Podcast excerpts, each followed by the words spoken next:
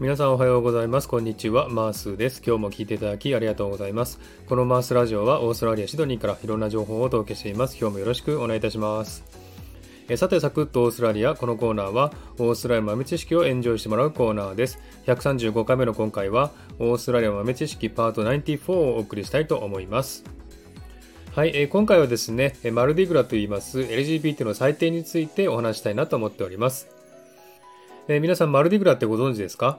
え世界的に有名なですね、シドニーの LGBT の祭典なんですけども、えマルディグラといえばですね、え毎年30万人もの人を集める大きなイベントであって、え1ヶ月の間でですね、シドニーのあちこちでイベントが開かれて、え最終日には、え交通規制も引かれてですね、シドニーのオックスフォードストリートをたくさんのゲイやレズビアンたちが派手な衣装や裸でパレードをすることで有名なんですね。このイベントの期間中にはですね、レインボーカラーといってですね、ゲイとかレズビアンの象徴なんですけども、このレインボーカラーの衣装を着ている人たちや、そういったね、旗を持っている人がですね、シドニーのあちこちで見ることができるんですね。このマルディギラパレードはですね、1978年にそれまで続いていた同性愛者に対する差別に抗議するデモ行進から始まったんですね。参加者は出動した警官に抑えられて、53人が逮捕され、個人情報を新聞に載せられました。これがマルディグラパレードの始まりだったんですね。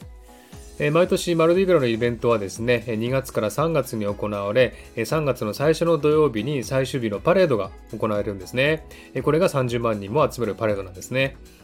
しかし、43年目の今年はですね、コロナの規制があって、パレードはなくなってですね、いつもとは違う形で行われました。今年はですね、オックスフォードストリートをパレードするのではなく、そのオックスフォードストリートに近くにあるシドニーのクリケットグラウンド SCG って言いますけどもね、そのスタジアムにて開催され、チケットも去年の11月から販売されているようですね。そして観客は3万6千人に限られ、ソーシャルディスタンスを守り、マスクが必須となり、いつもとは違う雰囲気になったそうです。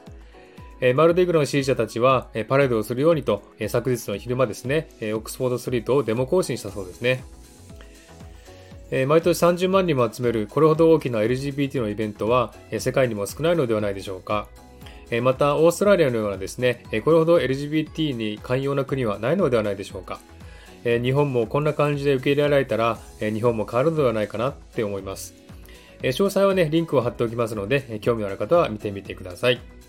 はい。では今日はこの辺で終わりにしたいと思います。今日も聴いていただきありがとうございました。ハートボタンポチッと押してもらえたら嬉しいです。ではまた次回お会いしましょう。Cheers!